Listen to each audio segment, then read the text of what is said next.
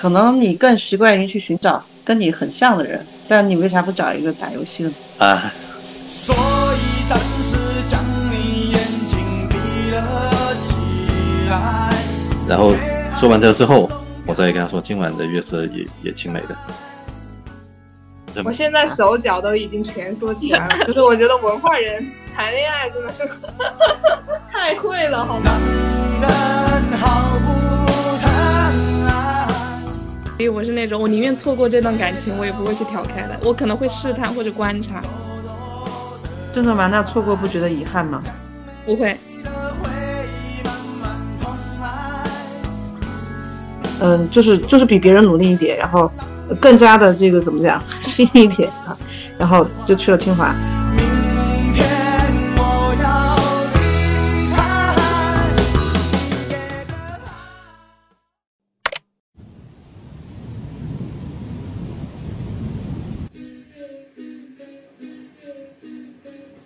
是停电时间。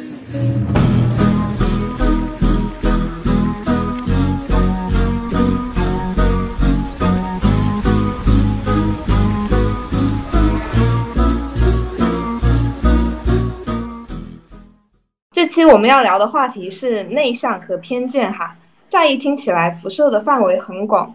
但其实引发我们讨论的一个切口，就是在我们停电时间两位主播里面，随七就是一个非常典型的性格内向的女生。我们在聊到一些影视作品角色设置的情况的时候，她经常就会有槽要吐。因为我发现哦，大多数影视剧真的都有一个通病，就是对内向者的一个刻板印象。嗯，看完我会很想去为内向人士去辩白，就是说人都是很复杂多面的呀，谁说内向的人就永远会只有沉闷无趣的那一面，对吧？就是啊或者说，是谁说内向者就一定会喜欢那种阳光活泼型的异性啊？而且哦，最重要的一点就是，但凡是角色设置有一个内向和一个外向的这种双胞胎的设定，就内向的那一方一定会去嫉妒外向的那一方。能不能 允许有一些人有安静的青春啊？我真的很想去振臂高呼，就是安静无罪啊！对对对啊，就像国产校园片里面千篇一律的青春疼痛，也是一种偏见吧。像我的青春里就只有五年高考，三年模拟啊。对对对对，是的。这一趴我们后面再详细的聊。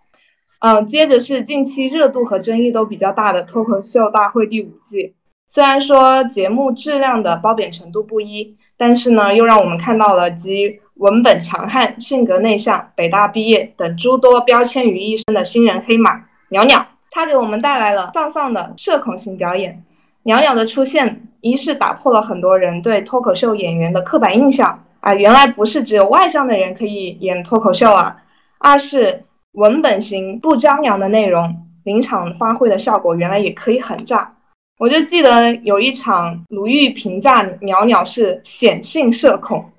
他因为他社恐的很明显嘛，其实社恐很明显非常的好，它可以产生生人勿近的效果，人际交往中就可以避免很多麻烦。但是与之相反的就是隐性社恐嘛，就是按照社会学的人口比例来看，可能占比更多的就是更大基数的人都是隐性社恐的。然后这个观点我是觉得比较有意思。哎，我身边就有个这样的例子，就跟我关系很好的一个小妹妹，她人真的特别有意思，讲话很好玩儿，然后平时就一直是处在一种社牛的状态里面，但是她也很怕那种当众发言啊什么的，那这怕不是间歇性的社牛吧？或者是分场合的，就是根据不同的场合会有不同的一个表现。我还听说过另外一种解释的社恐，就是就社交恐怖症，它是比社牛还要夸张，就是特别特别的外放的那种性格。嗯，聊到这个我们都很感兴趣的话题，后为了输出观点的一个丰富度，我们今天和随妻组成限定 CP 咸宁期，相对应的呢，我们也特别邀请到了一对神奇的 CP 组合，Aris 和奶油布利茨。Hello，Hello，Hello Hello，我咋没有听说还有 CP 呢？贤宝取这个名字也，你问过我的意见吗？哈哈，在你们不知道的角落做了一些小小的设计，好吧？然后期待大家一会儿碰撞出精彩的火花。好的，为了精准定位到参与对谈的四位大家的性格出场设置，我们在节目开始之前已经事先做了 MBTI 职业性格测试，我们将各自浅代表一型人格来输出观点。首先，我们的观点肯定存在个体的片面视角，讨论中有交叉，也会有对立。欢迎正在收听的小电池对号入座，找到其中的共性或者是差异性。也非常欢迎另外十二型人格的听众朋友们一起加入进来。我们后续会把 MBTI 测试的链接放在评论区，大家可以尽情的补充你们对内向性格和偏见现象的看法和思考，让我们一起共同完成这个议题。OK，那、大家没有其他问题了吧？没有没有，OK，那我们就正式开始吧。Hello，大家好，我是 E ENFJ，一个外向的隐性社恐，无敌显宝。Hello，大家好，我是 INFJ，一个稀有的内向者，随七。Hello，大家好，我是 ENFP，一个时而外向、时而内向的人。Hello，大家好，我是 INTP，一个内向的二次元宅男。欢迎大家！第一次这样自我介绍，好像特工一样啊，每个人都有自己的编码。可能有的小电池不太了解 MBTI，我这边再多讲两句吧。就是首字母 E 开头代表的是性格外倾，然后 I 开头的则代表是性格内倾。通俗的理解就是两对 CP 哈，都是内向加外向的组合。我们也算 CP 了吗？现在 已经，刚刚不是已经说过了吗？？OK OK，OK，前面我们卖了一个关子，就是说，呃，Aris 和奶油布丽茨是神奇的 CP 组合。对啊，我也不知道神奇在哪里。神奇的原因是在这里哈，Aris 是清华大学的研究生，现在是有十年采编经验的记者，性格外向。奶油布丽茨则是小破站的游戏区 UP 主，主页是办公室内勤，性格内向。一位是健谈热情的理性女学霸，一位是情感内秀的二次元宅男。两个人看上去就是反差很大，却又彼此融合吧。相信听众朋友们对你们之间的相处模式也是非常感兴趣的，快跟我们一起聊一聊吧。我也很感兴趣啊，我最喜欢听这些了。你们都是来吃瓜的，对对对，搬好小板凳。好吧？我也很开心能做客停电时间，感觉这是一个很年轻的节目。很开心做客停电时间，我是游戏宅奶油布利兹，平时最大的爱好就是自己一个人玩游戏，呃，但这个是结婚以前哈，嗯，啊，你继续玩啊？现在没有以前玩的那么多了嘛。其实喜欢玩游戏也是内向人格的一个沉浸在自己的那种嗯，就是呃，内向人他可能会比较把自己的一些想法带入到这个游戏当中去，就是就是活在游戏的那个世界观里面。啊，对，就比较沉浸于这种虚构的一些很有意思的世界嘛。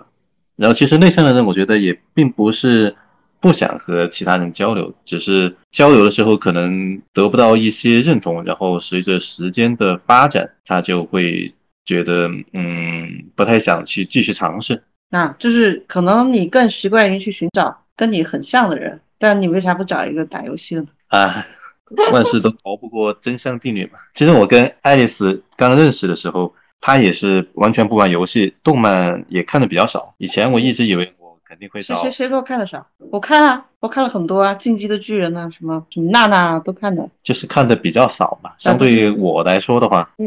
然后游戏几乎上是不玩的。我本来以为我们之间可能没有什么话题可以聊，但是跟他聊游戏的一些相关话题的时候，他也很感兴趣。我觉得这个就是很重要一点，就是对于你不了解的领域或者话题，你还是保持了一个尊重，然后想要去尝试去理解。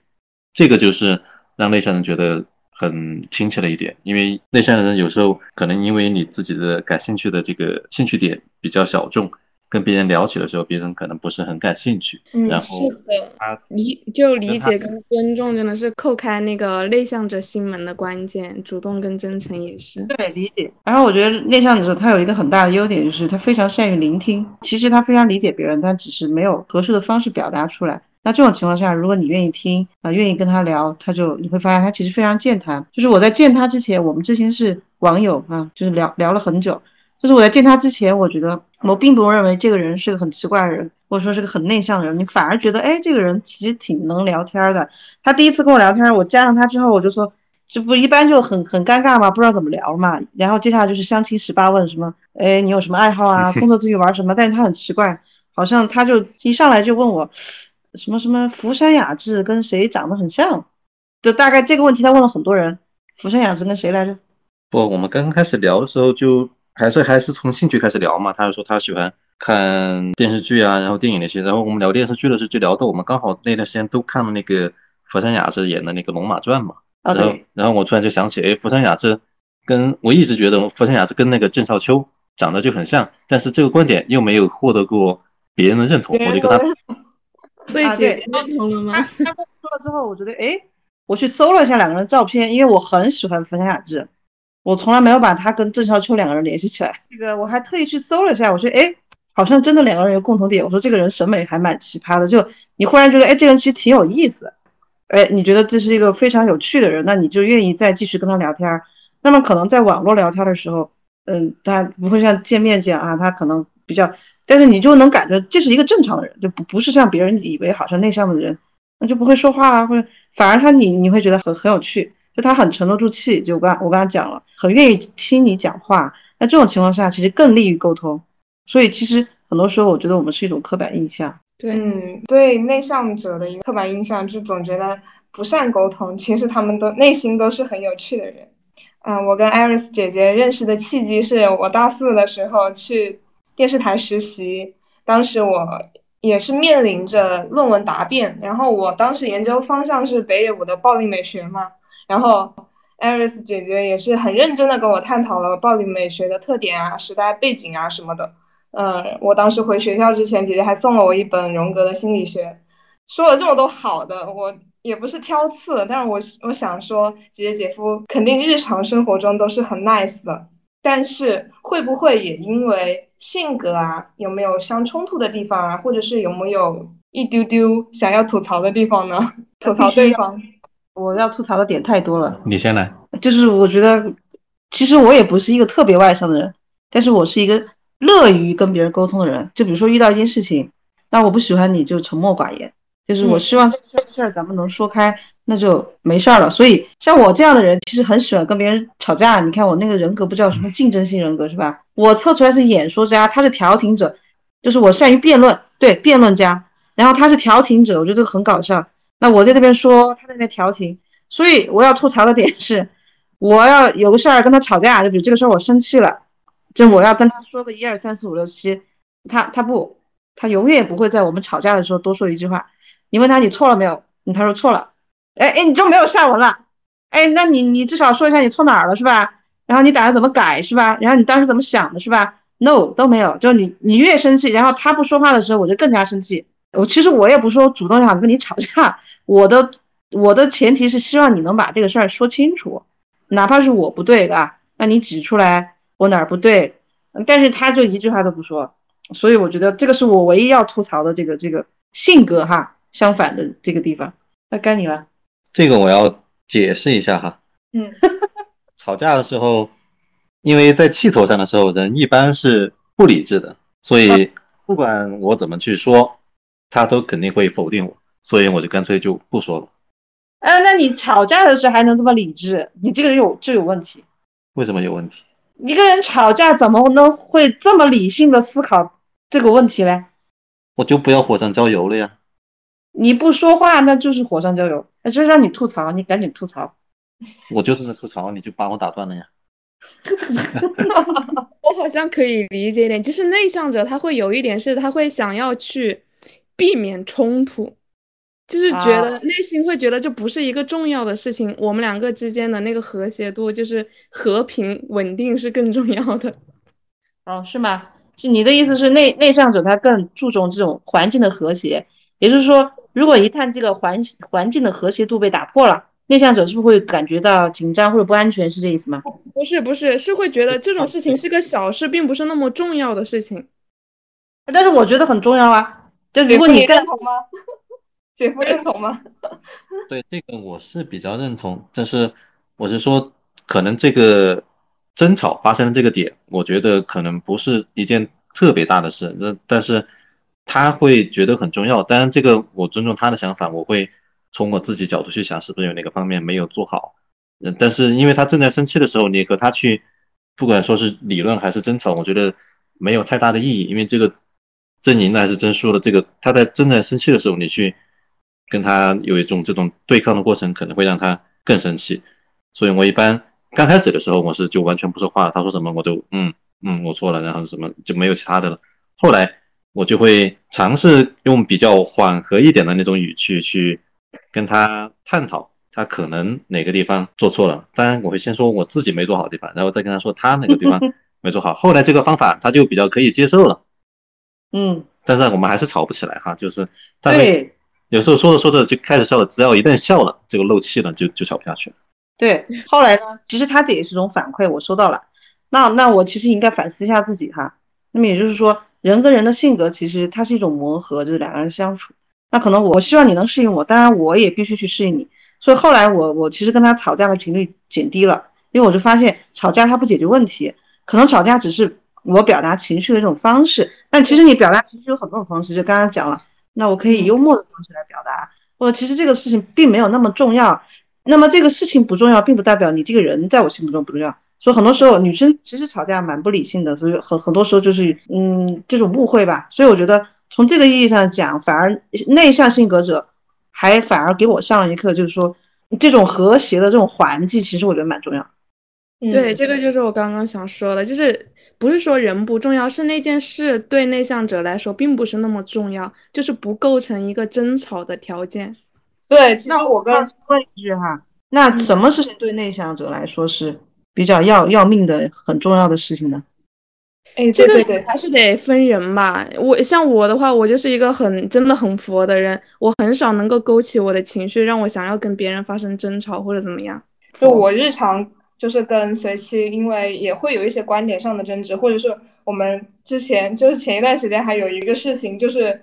我们在聊同一件事情，但是他聊的那个点和我理解的那个点，就是我们是交叉型的一个沟通，我们两个中间就是有有互相 battle 的一个地方，然后随妻就一直跟我说啊，如果只是这么小一个事情，我们就不要再继续聊下去了。但是我也是比较主动的，然后积极的那种性格，然后我就一直想说，那既然如果说我们产生了分歧，或者是我认为你对我的观点有误读，那我就一一直要跟你解释，一直要跟你解释啊，直到我们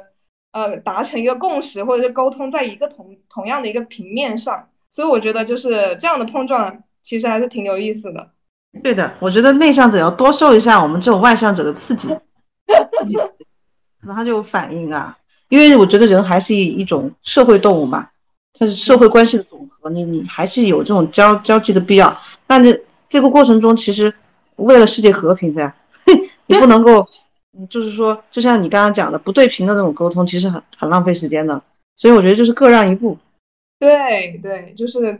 大家都能够达到一个平衡点，然后去达到一个沟通交流的一个水平面上面，就不要大家互相去。就刚刚前段时间经历的，就是我在我们的同学群里有一次，我跟一个同学观点不合，我们俩差点吵起来，观点争执非常厉害。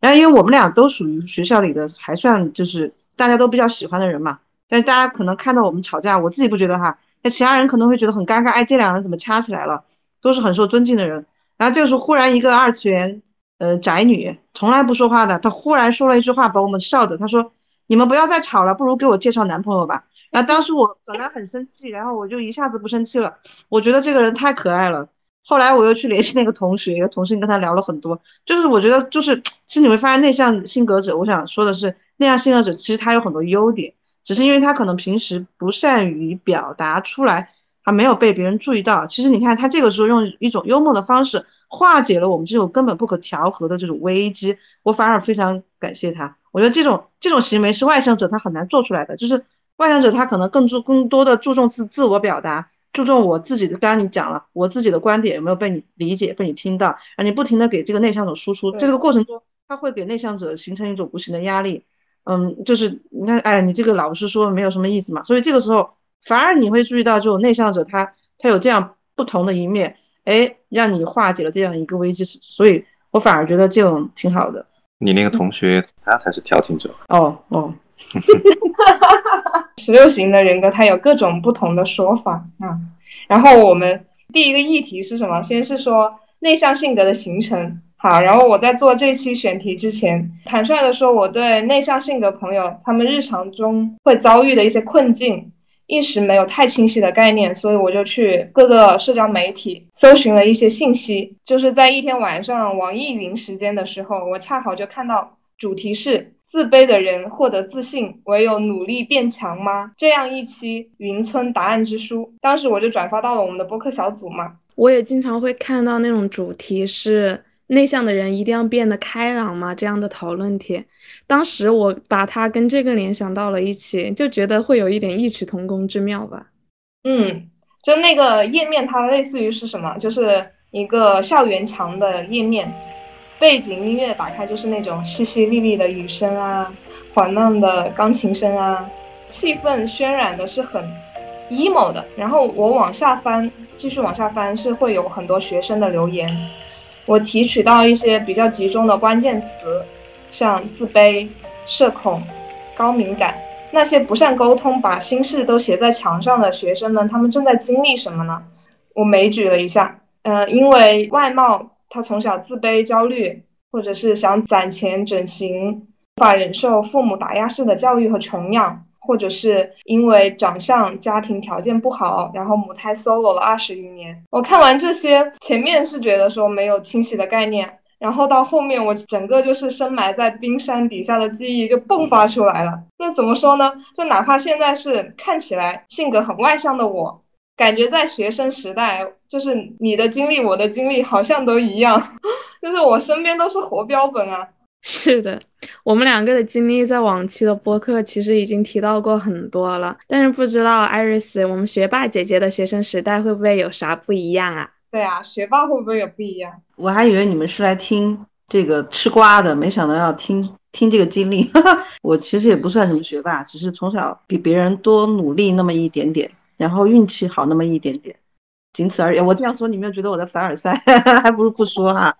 其实我很认同你们的观点，就是一个人性格的形成肯定跟他小时候的经历有很大的关系。其实我是在至少在小学的时候也不是一个特别外向的人，嗯，就是因为我从小，嗯，我我我我父亲是呃原来最开始是在学校里当老师，后来去了一个企业，然后我妈妈是医生，然后可能他们对我的教育就是从小就是很有教养，就是说你要很礼貌的跟别人去沟通。所以呢，我其实刚开始就是一个很中庸的性格，也也不说特别外向，特别内向，只是后来上学的时候，可能我这个人特别热情，就是善于去帮助别人，我比较关心身边的同学啊。这个时候可能大家都选我当班长，那你当了班长之后，那你就不得不外向了，是吧？你要去跟老师呃聊天，哎，不是告状哈，你要跟同学这个协调做事情，比如说今天今天谁当组长，谁扫地啊，这种事儿你得去安排，是吧？对。然后，所以说这个过程中其实。我还蛮喜欢给大家服务的，就是这个过程中肯定会有很多别人不理解你啊，我也非常委屈啊，呃哭啊什么的。但是就是这个经历，它会造就你说，哦，那我需要跟别人去沟通，可可能显得我这种性格稍微外向一点。然后好巧不巧，到了初中的时候，我又继续当班长，所以呃就就就就这样子。然后反而是到了高中的时候，有就就就就闭关学习嘛。你刚刚什么高考模拟什么的啊？你刚刚讲那个经历，然后。嗯，可能那个时候稍微内向一点，就专注在学习上。因为当时是我，我是想想考北大来着，然后当时是因为这个差的有点远哈，因为我们四川要考北大的话，起码要六百多分，一一一向给自己定的目标比较高，所以，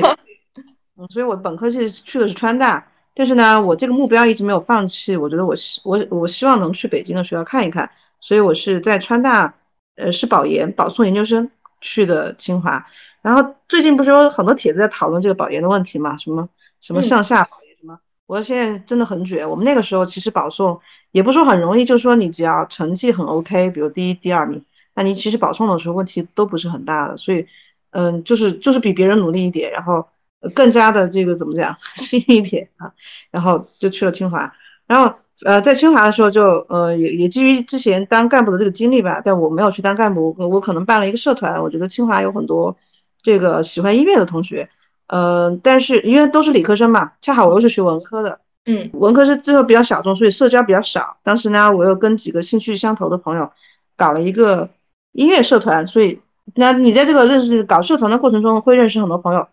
哎，我觉得这个过程也挺开心的，就是它是一个不断不断的认识朋友的过程。包括我在大学也是，就参加了一些社团，比如说一些兴趣社，那你会认识很多朋友，然后你会发现那个时候学生时代认识认识的朋友都是你。未来医生非常重视的朋友，包括我跟这个贤宝认识，也是因为到他到我们这里来实习。那么，我觉得这是一个结交朋友的过程。所以反观总结一下，反观我的这个成长经历，我觉得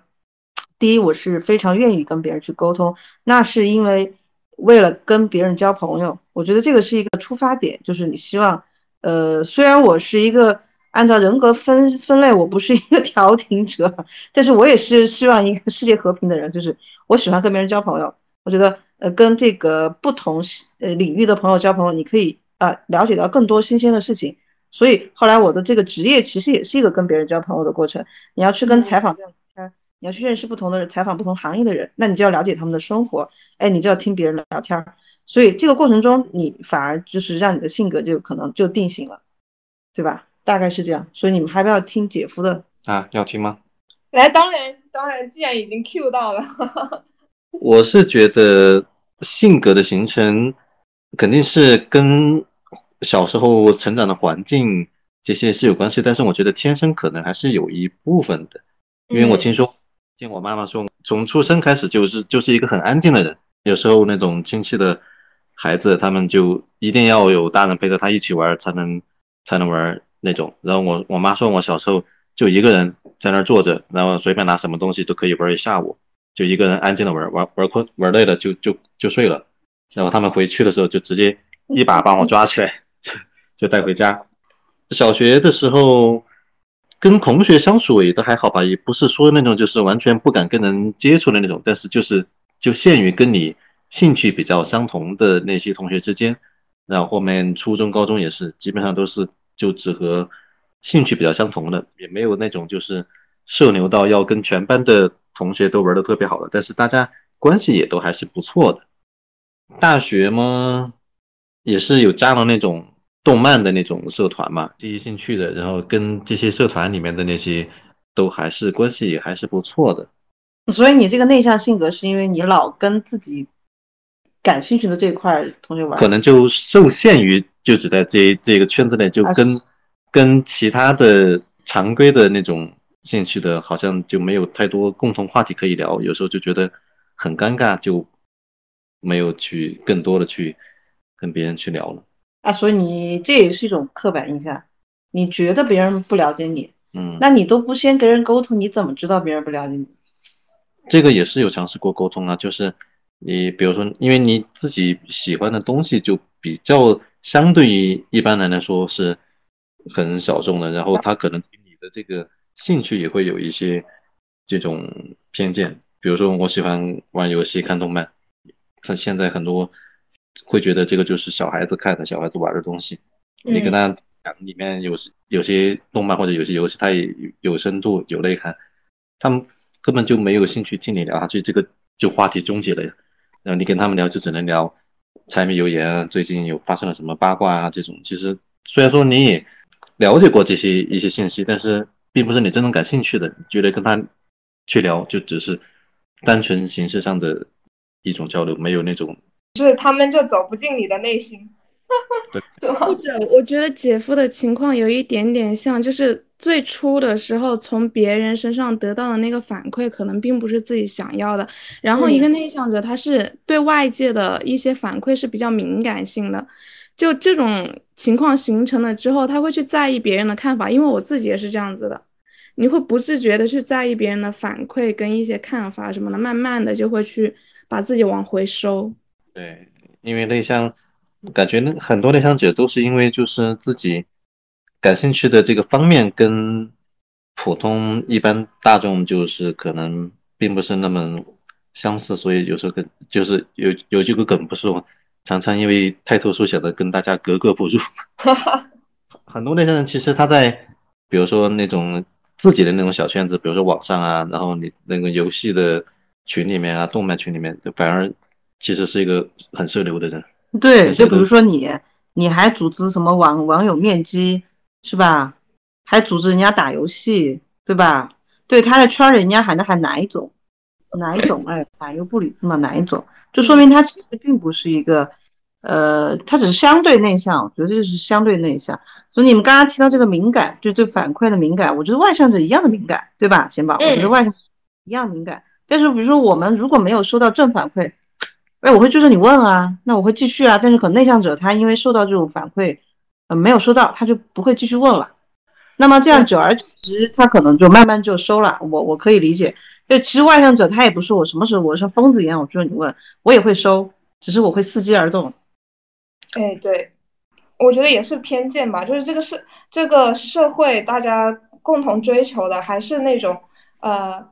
开开朗的、阳光的，就是好的，然后就是经常不不太说话或者是内秀的人，然后大家会觉得说你不太表达的话，那你这样就是不好的。然后我们刚刚扯的有一丢丢远了，我再把它再把大家的话题再拉回来一点点，就是还是回在回到我们。呃，就是这个青少年这一部分，就是大家的一个困困扰里面，就是刚刚有，呃，姐姐有说到说，就是这个在不断的经历和，呃，这个成长的过程中，不断的调整自己的性格，我也是这么，我也是这么想的。然后，嗯，我在我们家庭就是传统家庭打压式的教育和穷养之下，我曾曾经很长一段时间也觉得自己是个内向社恐的人。然后喜欢有一段时间就喜欢待在自己的舒适圈，然后结交朋友、新朋友的话，会觉得非常的疲惫，就是鲁豫说的那种隐性社恐吧。然后这个问题呢，我是在什么时候找到一个突破口？就是在今年四月份，我遇上我在深圳福田嘛，当时遇上了疫情，我自己一个人在家被封控了整整四十二天。就是在这种物资耗尽、无人交流的极端情况下，我的求生欲让我不得不变得社牛起来。然后最后的成果就是，我跟整栋楼的大部分的人都交换过菜，然后还会跟那些换菜的小妹妹斗地主。你们风控的时候还能斗地主啊？是的，是线上组队嘛？就是我当时拉了一个差不多十个人的群。然后每天在群里面就组队，然后也拉过随妻就一起。他当 当时他在韩国，对，然后经常被我就要不要斗地主。我我我当时也在隔离。对，然后这个小妹妹呢是早上换菜刚认识，下午就被我拉到了群里一起开黑斗地主了。那还真是挺社牛的。对，所以说就是就是因为。这么一个事情，就是你在一个特定的情况下，你在被迫的打开的这种状态，我就觉得说，性格的倾向是可以流动的。当然，它一定有一部分是天生敏感的，就刚刚姐夫所说的。然后还有一些所谓的什么高敏感人群嘛。但是我想，也有相当的一部分人，他就是受到了后天环境的影响啊，或者是经历过一些重大的事件变故之类的，比如说 PTSD 什么的。自动或者是被动的形成了内向的性格，所以说关于这个，就大家有没有其他的看法呢？想法或者是想说的？啊，对，这个我认可。这个阶段你可能更关注一些事儿。我曾经在大学的时候，一个到两个月的时间，我就把自己关起来在读那个《战争与和平》，因为当时我非常喜欢托尔斯泰，然后就每天就吃了饭就去自习室就看书。嗯，这种状态也经常有，但是有有些时候你忽然觉得你 需要跟别人交流一下，这个一个是分阶段，第二个是可能根据你当时的需要，所以我觉得这个流动它可能也是人成熟的一个表现，就没有人他可能永远是内向的。比如刚刚我跟你们聊了这么久，我觉得反而，哎，我觉得随期还挺挺活泼的，没有没有让让觉得他是一个什么稀有的内向者，但我觉得他观点挺有意思的啊。那比如贤宝，我觉得，嗯，他也有很内向的时候。我还记得当时跟他聊这个北舞的时候，我觉得他很多思考非常的深入，嗯，但是也很安静。就，呃，内向和外向，他肯定是会在一定的时期是会流动的，而且是，嗯，没有那么绝对的，是吧？我倒是觉得内向的人好像自身好像是有一种看不见的一种气场的，嗯，就。内向人他会有一种那种生人不要靠近的这种感觉，你在他周围你就就能感觉到，我就感觉嗯随期就有有这种气场感觉在，就跟聊聊那种感觉一样。聊聊他，你看他说话的时候，有时候那种肢体动作啊各方面，虽然他在讲，但是你可以感觉得出来，他你第一次跟他沟通可能不是那么很容易就可以跟他能够交流的起来的那种。那你觉得我生人勿近吗？不啊。哎，我觉得他，我第一次见他，我觉得他生人勿近。就是我们俩第一次约会，那那你觉得我会生人勿近吗？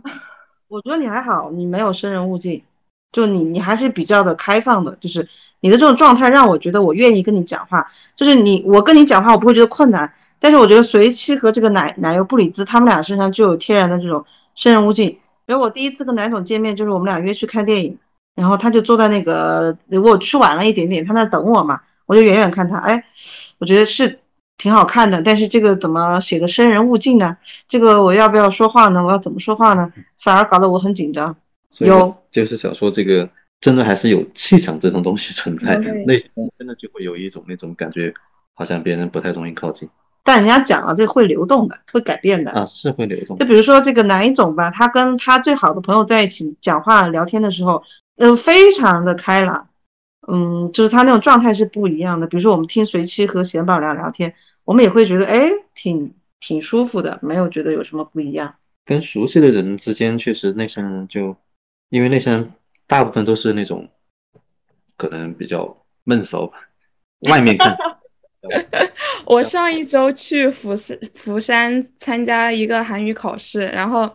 前周三的时候见我教授，他就问我来着，问我去釜山那边的情况，然后我跟他说我是跟一个之前不认识的女生拼的房，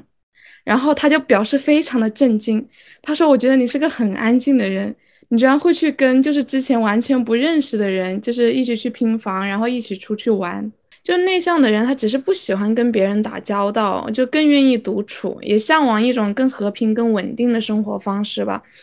我自己真的是一个挺典型的内向者的，就是，嗯，包括像现在在学校里面也经常会有聚会嘛，我一定会是话最少的那个，就听倾听的那一个。就昨天去爬山的时候，都收到了一个评价是，一个同学他说我有点像是第二次的人生，就是像是从过去的人生中穿越过来的那种感觉。就是相当于其实是有一点怕生的，人人一多就不太喜欢说话，更愿意去当一个倾听者，也不太愿意去表达自我，但是内心肯定还是会有活泼的那一面的。就我也会去喜欢去探索新鲜的事物，我也喜欢很刺激的东西，只是这一面它并不会在所有人面前去展现。换一句话说的话，我觉得更像是一种有选择性的活泼吧。人都是多面性的，内向者他虽然大多数时候是很安静的，但是在让他们感到很放松的人身边的时候，也会展现出比较生动跟有趣的一面。对你刚刚有提到提到一个什么，就别人对你的评价，第二次人生那个怎么解读啊？就是呃，他当时提到的那个电影就是《时空恋女人》，看过吗？时空恋女没有看过，等一下下播了回去看。啊，他是说，就是那个男主人公是这样子的，他们一家人都有可以穿越到过去的能力，带有现在的人生经历回到过去。然后他说，我给别人的感觉就是这样子的，像是经历过了很多的人生经历，然后现在再回到这个状态的我自己。哦，明白了。哎呀，这个我这个我也得到过类似这样的评价，就是刚毕业，然后第一份工作的时候，我的领导跟我说，他说我像八零年代的人，我是八零，年代的我也收到了，我也收到了，对，对。然后是九零年代的一个躯体，就是 他说我不像是现代的人，就是那个那个博士姐姐，那个就跟我妈年龄相近的那个博士姐姐，嗯她她对我也是这么说的，她说你像我们八零年代的，OK 他俩还是九零后，我觉得是吗不？一样。对，更多的关注个性。八零后他比较的妥协，或者说你说他非常的这个个性也很重要，但是现实可能更重要。但对九零后的小朋友来讲，一定个性是最重要的。嗯，嗯，还是有质的区别，只是你们的思考可能深入一点。嗯，这个蛮像八零后的。嗯，属于那种比较处于在等待的阶段。如果别人找你谈话，那你可以接，但是不想成为主动去挑起话题的这个人，那你表白怎么办呢？就尝试探性的去尝试了。嗯，这个 我很有共鸣。我不知道男生是不是这样，但是作为女生的话，女生的内向者，我拿我自己举例，我是那种我宁愿错过这段感情，我也不会去挑开的，我可能会试探或者观察，真的吗？那错过不觉得遗憾吗？不会。如果那可能会觉得他不是对的人吗？那就可能不是我命中注定的人。都交给命运了，他们都对，交交给命运，交给命运的安排。这不是交给命运，已经交给随机了。我觉得可能是怕那种，如果你自己误解了这个，然后你对你去他自作多情，我不会觉得，就是我在跟他暧昧的时候，其实是我先把这个窗户直接捅破的。嗯呃，就是我们有一段时间聊得很暧昧，暧昧到什么程度，就天天都在聊，随时都在聊，可能过一会儿就摸出手机来聊，聊些乱七八糟的事情，也不知道，就是嗯，有有一搭没一搭的，什么都在聊，呃，听什么歌啊，什么吃什么东西啊，那我觉得这个已经非常亲密了，就是你随时都在聊天，这个有点不正常。那我想这个时候如果都你还不挑明的话，这个就很奇怪了。但是嘿，你们可能没有想到，我并没有去跟他表白，我是非常选择一种非常这个隐晦的形式。所以你看，那个外向者有的时候他也可能选择内向的表达方式，打破这个尴尬，而不是说选择等待或者沉默。所以我就给他写了一首诗。然后这个哪一种同学呢？嗯、当时看这首诗，他觉得很感动啊。但你当时看了，你觉得我是在跟你表白吗？当时这个诗其实写的不是特别的直白，是一种那种心境的一种表达，一种流露。我感觉到，我以为会是一首一首藏头诗，就是 很明显的。是把当时的一个情境用一种很诗意的文笔写出来，然后其中有一些词语触动到了我的心，我感觉到了好像是这个意思，然后我还问他：“你这个是写的我吗？”他当时问：“不是你，那还是谁呀、对，因为我写了一个只有我们两个才知道的场景，哎你你你很明显了，然后他明知故问啊，我想这个是什么意思呢？其实这个纸还没有捅破，然后好像他就说，那我们可能找个时间再再聊，是吧？然后这个我觉得那，嗯，我那那我我想我那我也不能等啊，我说那要不就明天吧，是吧？然后就我们约了第二第二次见面，那天晚上就一下就就聊开了，所以实际上这个过程中我助推了一些，就是我我加速了这个过程，因为我觉得这个东西说清楚也没有什么嘛，就是你觉得不喜欢当朋友也可以的，但是我希望就是呃你把它讲清楚，就我不不喜欢不清不楚的，所以这个你们姐夫呢就在这个过程中被我推推了一下，但是他依然很隐晦的表白，是吧？这一趴你讲吧。嗯哼，当时本来我是打算那周末再好好聊的，然后还没有到周末，就某一天下班，他突然就到我们公司这边来找我的，我也没有什么准备，嗯。然后就我们就 两个人跑去逛公园儿，然后在然后逛公园的过程中就在那儿聊天嘛，然后我也想确认是不是我理解的这个意思，但是呢我又不好不好意思直接这么说明，然后我就举了个那个很有名的那个今晚月色真美的这个例子，然后但是也不是直接说今晚月色真美，我会我先跟他说了这个这个故事是怎么来的，日本人表达比较隐晦，然后要表达我爱你应该是怎么怎么说的，然后说完这之后，我再跟他说今晚的月色也也挺美的，你说的就是哇今晚月色真美我。现在手脚都已经蜷缩起来了，就是我觉得文化人谈恋爱真的是 太会了，好吗？但是他即使这样说了，他也不会主动的表达，就是，然后后来，呃，你们还要听吗？听，Go on please。Go on，然后后来就是两个聊完了，确定关系了之后，那就散步了，对吧？散步这个时候按理说要牵个小手什么的吧，然后这个同学呢很害羞，然后我给他制造了一个机会，呃，走到一个地方不是有水吗？那我说你都不牵我一下吗？然后他这个时候才牵手，所以这个其实内向的同学真的很着急干个事儿。嗯哼，内向者是真的很需要很明确的信号的。但这个东西谈恋爱这个东西那么明确，那这个你说我们也会很不好意思呀。这个东西要说的那么清楚吗？所以我就很想，就是我觉得那个想见你最不合理的一点就是在这，很想结合这个话题聊一下台剧《想见你》。我经常就会去跟朋友说嘛，我说陈韵如即使真的被李子维吸引，她也是绝对不会主动告白的。就是内向者，他真的会去观察，会去试探，而且这个过程一定会很长。就而且在这个过程里面啊，如果发现这个男生对自己也感兴趣，他可能会小小的往前迈出一步，那会是很隐晦的一步。但是相反，如果发现这个男生没有对自己释放信号，甚至表现出不喜欢自己或者怎么样，他真的可能会退的比对方更快，根本就不会去迎难而上。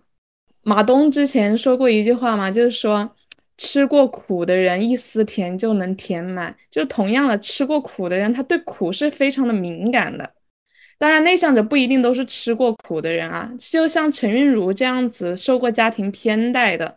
他是比起花力气去仰望或者去追逐他人，他会更愿意抓住身边看得见的温暖。他绝对是会担心自己去自作多情或者怎么样，会去考虑更深一层。所以，除非。像那个男二号莫俊杰不长成施柏宇那样，他在现实生活中真实的情况是，莫俊杰是一个又丑又挫，然后可能就是人品品质各方面都不那么靠谱的一个人。这种情况下，陈韵如可能会不去选择他。但是除此之外，陈韵如真的没有理由不喜欢莫俊杰的。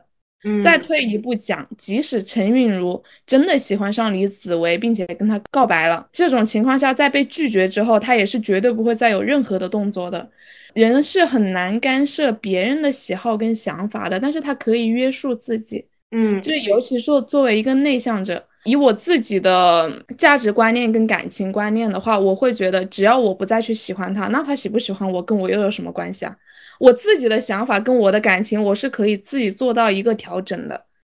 作为一个内向者，在我的逻辑里面，就是比起千方百计的让别人喜欢自己，我更不愿意让别人去影响到我，影响到我的内核，那会打破到我自己内心的稳定跟一个舒适感。当然，不保证所有人都这样。以上只是我的个人想法，也欢迎提出不同的意见，可以在留言区进行讨论。嗯，这个倒是一个我之前没有想过的，就是或者说，确实，因为我个人不会这样。然后我想问一下，同样都是内向者的姐夫，你也会你也会这么想吗？会这么考虑问题吗？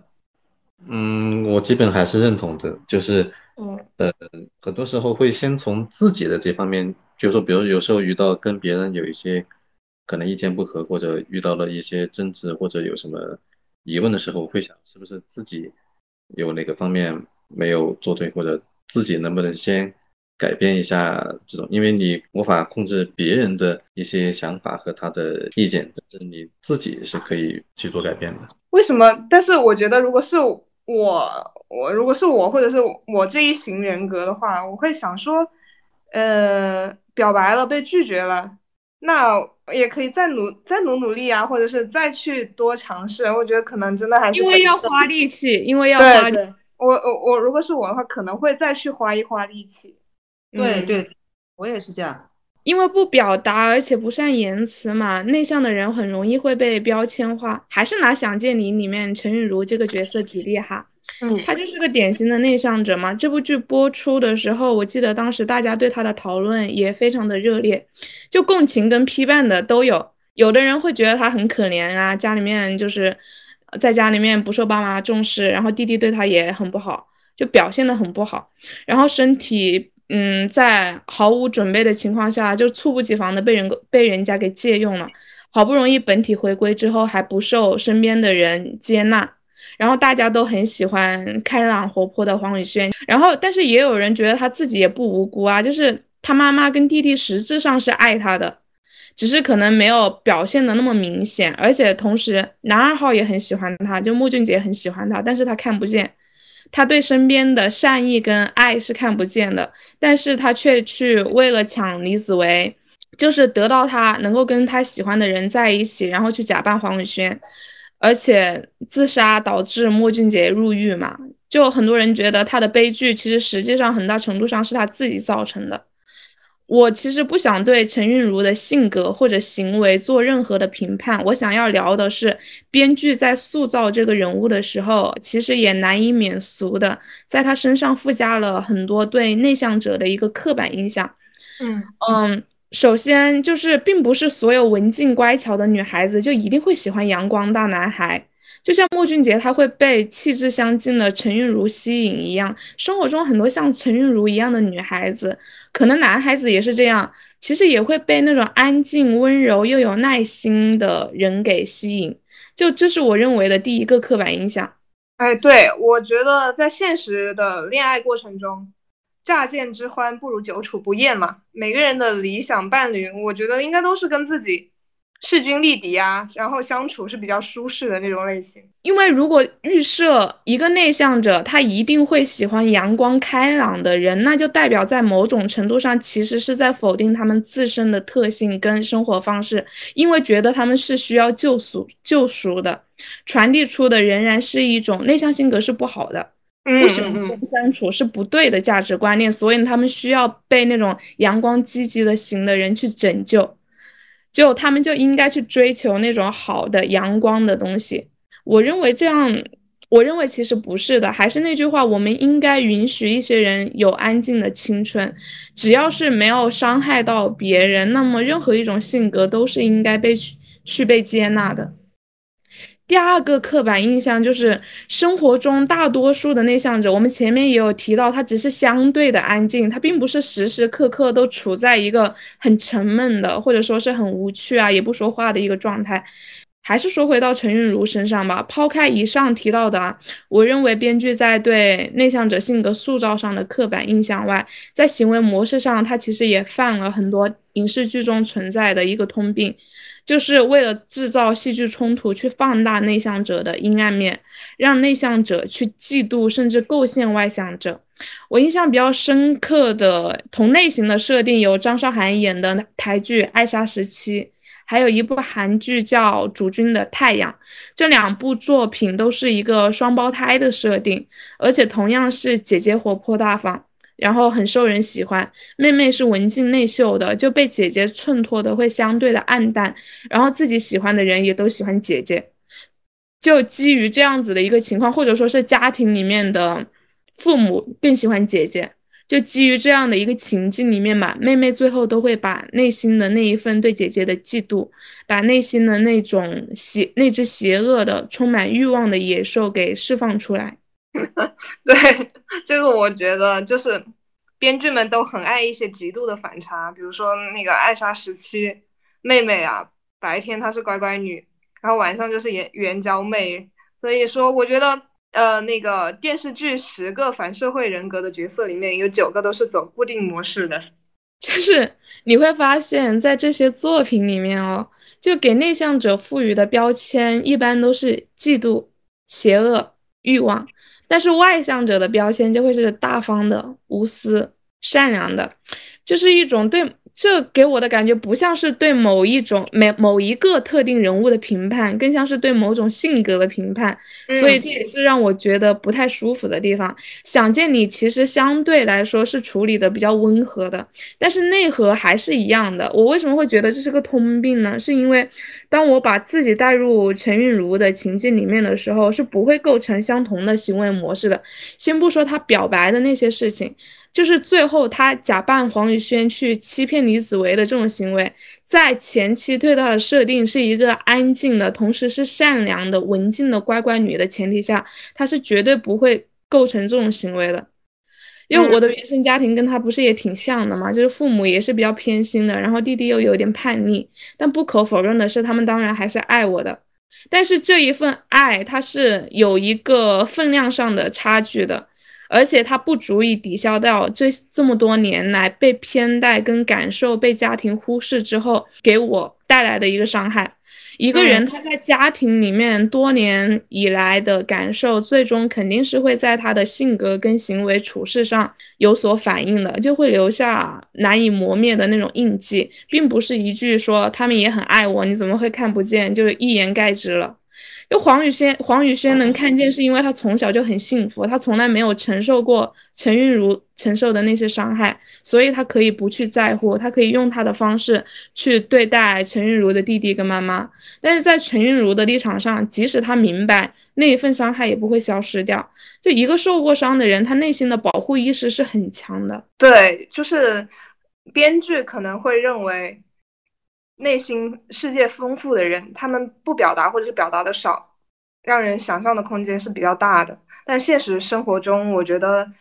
绝大多数内向性格的人都非常有趣可爱啊，就比如说鸟鸟啊，然后社恐的影帝梁朝伟啊，对吧？还有我们随妻奶油布丽兹，对吧？他们都就是多软萌啊！就是聊完这一期下来，嗯，就是既然已经讲到了，呃，对内向性格者的一个普遍偏见，然后我还想就是讲一个，就是呃，他人即地狱，就萨特的那个观点，他人即地狱，就是我觉得偏见是从哪里来的哈？我觉得还是跟呃个人的一个状态是有关的。我觉得。一些见识比较短浅啊，或者是很容易自满的人，他就会比较傲慢，他会对别人预设很多的标签和刻板印象，因为他们就只看得到头顶井盖上的一小方天地嘛，或者说就是他们只是三纪人嘛，对吧？嗯嗯，所以我觉得说，对对于成见也好，或者说他人即地狱也好，不知道。你们还有没有其他可以分享的其他的例子呢？对，你说的很对。其实“他人即地狱”这句话出自萨特的一个戏剧，叫《禁闭》。他这个剧本的设定非常有意思，就是其实你们可以去看，因为讲了就没有意思了。他大，我可以讲讲一个梗概。这个剧它是讲的是所有的人在不知不觉中坠入到地狱的一个情况，但是刚开始这个剧本开始的时候，你是不知道他们在地狱的。他们自己也不知道。然后在这个场域里，很很有意思的一点是，呃，萨特做了一个设定，就这个房间里没有没有镜子，就是什么意思？什么叫没有镜子？就是你可能看不见，你看得见别人，但你可能看不见自己。所以它是一个非常高级的隐喻。那么为什么会有“他人即地狱”这句话呢？就是因为他们所有这些掉进地狱的人都是犯过错的人。所以，相相当于是被惩罚到地狱去，但他们自己不知道，或者说他们自己不觉得自己有罪，对吧？那么这个剧本就在过程中展开，他们哦到底犯了什么罪，为什么来到了地狱？那很很有意思是，他们下了地狱之后还彼此问，哎，这是哪里呀？哎，我我我为什么会到这里来呀？呃，我到底遭遇了什么呀？他们就好像在讲别人的故事，但实际上这些都是发生他们自己身上的故事。所以，他这个这个剧本真的，你无论什么时候去看，你都会非常的震撼。包括现在，就刚刚你讲的，可能他人去地狱是，我觉得是每个人都会犯的错误。我觉得我我经常都在犯这个错误，就说什么意思呢？你你你总他们这个剧本里所有人都在问一句话，说地狱到底是什么呀？是尸硫磺？是火焰吗？是什么？是什么恐恐怖的事情吗？No，其实不是的。其实这个我觉得他人是地狱的意思，其实你自己才是，就是你当你看不见这个呃内心的黑。或者说看不见这个环境的时候，呃，其实这个地狱是你自己你所造成的，呃，当然这个剧本有很多解释，你可以自己去看。我想说的是，包括我们刚才讲的这个对内向者的这个偏见，其实更多时候其实也是一种自我认知。那么你你选择什么样的？因为存在主义大部分讲的是一个选择的问题，嗯，所以你选择用什么样的方式去过你的生活，你就会收到什么样的结果。大概我想说的是这个。对，其实对性格的偏见都不算是一个罕见的现象，它有时候甚至是会在合理中透着一丝荒诞。就我想到了两个例子啊，一个是那个《肖申克的救赎》里面，在男主角被指控杀妻的时候，他不是接受审判嘛？但是因为他在接受审判的过程中表现的过于冷静了，而且他条理分明的列举出了自己。并没有，并不构成杀人嫌疑的理由，然后反而被法官判定为有罪，因为在那个既有的逻辑框架里面嘛，就审讯官们就认为真正无辜的人，他在面对这样的情况的时候，他应该是慌张跟无措的。你表现的这么镇镇定自若的话，那么你就一定有问题。对，你就一定有问题。另外一个是加缪的局外人，其实。情境跟这个有一点像，男主角莫索嘛，他是为了自保，然后杀了一个阿拉伯人。在此之前，他母亲刚去世不久，然后他去参加葬礼，在那个葬礼上面，他表现的就是漠不在乎。但是这是这个人物的性格底色，他本身就是一个对世间万物都没有什么关关心的人，结果这成为了他被判处枪毙的决定性的因素。也是因为比起调查杀人案件啊，审讯更擅长于将性格淡漠跟冷酷无情给画上等号，并且由此得出一个冷酷无情的人，那就必定是一个蓄意杀人的魔鬼的结论。啊，对，所以你讲的这个案例啊，非常的典型。内向者的出口其实本质是沟通的问题。啊，嗯回到我其实刚才你讲了，人是社会的动物，他人是这个社会关系的总和，所以你难免在这个过程中会遇到跟别人沟通的问题。所以呢，首先你要站在对方的立场，多替他考虑。呃，第二呢，就是你少一些自己的判断，因为有的时候可能你的判断不一定准确，可能是当下的一个判断，也有可能是你的偏见。所以这个时候就要多向内向者学习，多观察，多倾听。然后第三，我觉得无论是内向者还是外向者，其实都是人同此心，心同此理，大家都是一样的，本质上都是善良的、友好的，渴望去交往的，只是我们选择不同的方式，所以还是世界和平最好。对，就是就最后回到就是还是站在然后各位也想说，对，就是 是大减少家努力构建一个世界。和平的社会。对，就是确实是加强一个沟通，然后减少偏见。呃，而且我还有一个小小的建议吧，也不能说是建议，或者是一个小小的观点，就是红气养人。但是娱乐圈会常用这个词去形容一个很糊的，就十八线的艺人，他出圈了以后，那慢慢的状态施展开来，会跟在小透明时期判若两人。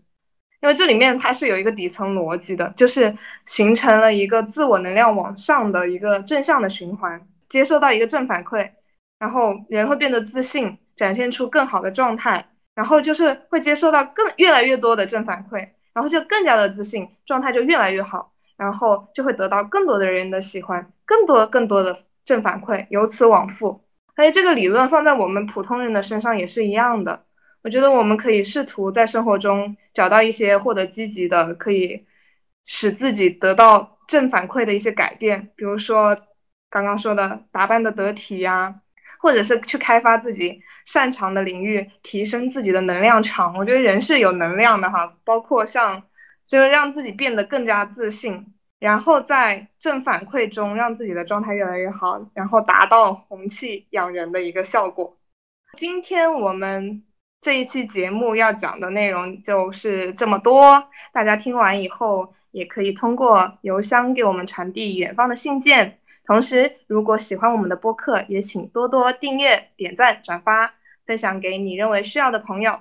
大家也可以前往爱发电和同名公众号为我们发电打 call 哦。公众号随播客更新会出本期讨论话题的衍生文章，也会有更多节目制作背后的选题内容和讨论，还有停电时间播客推荐的电子书和学习资料分享，敬请关注。啊，今天其实聊得蛮开心的，时间过得很快，一下就完了。呃，也希望以后能常来做客，常跟大家聊天，我觉得蛮开心的。姐夫好像说的话不太多，姐夫，你看你今天话就很少，是不是还有什么没说完的？